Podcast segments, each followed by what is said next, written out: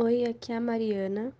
Bom, Heráclito era um filósofo que definiu a natureza e tudo que existe como algo que está em constante movimento.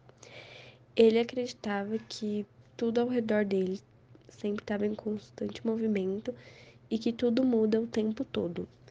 Uma das afirmações que ele mais falava era que todas as coisas movem-se e nada permanece imóvel. E Heráclito também afirma que nenhum ser poderia entrar duas vezes no mesmo rio, pois o constante fluxo das águas acaba fazendo com que o rio seja sempre alguma coisa diferente.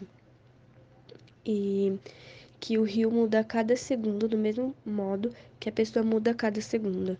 Então, uma mesma pessoa não pode entrar duas vezes no mesmo rio, porque ela não já, porque ela não é mais a mesma pessoa depois do primeiro banho.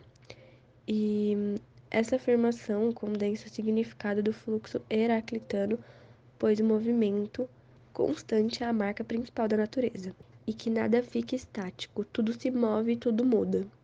E, tipo assim, por mais que a gente vá se banhar no mesmo rio, daqui a alguns segundos a gente não é mais a mesma pessoa e o rio também não é mais o mesmo. Por isso que na filosofia dele a gente não pode se banhar duas vezes no mesmo rio. Oi, aqui é a Natália. Sobre Parmênides, ele pensava assim que mudanças existem, mas só quando seus você só quando você você fala de sentidos. Por quê? Porque tá bom.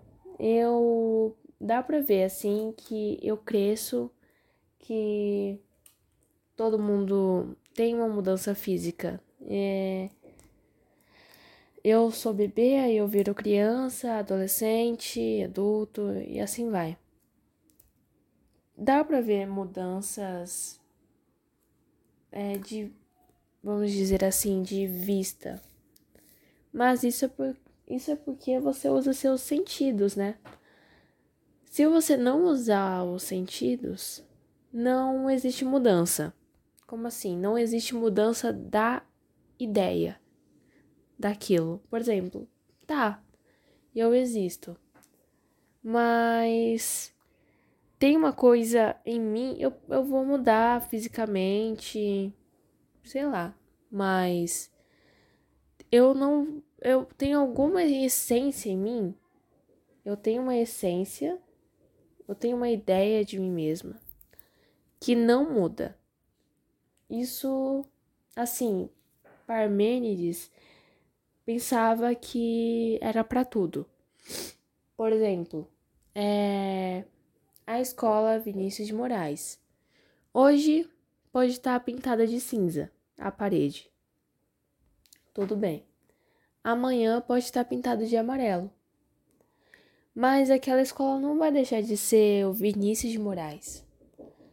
É, sempre dizem, ah, tem, tem, assim, não, a pessoa pode fazer o que quiser, você pode tentar mudar a pessoa que ela não muda.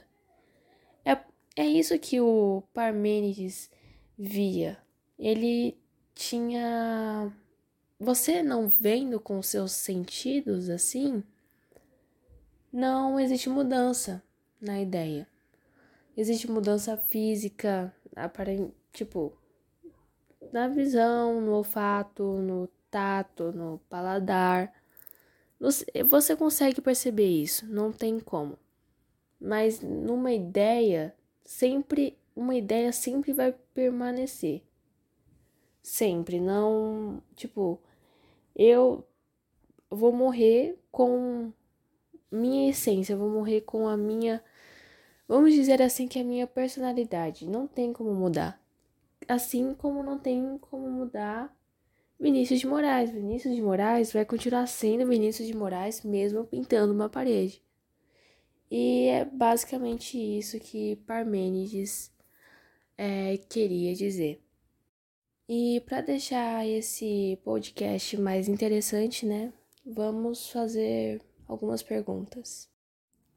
O que cada filósofo defendia Bom, Heráclito defendia a ideia de um mundo contínuo que fica em constante movimento, e Parmênides definia um ser único e um ser imóvel.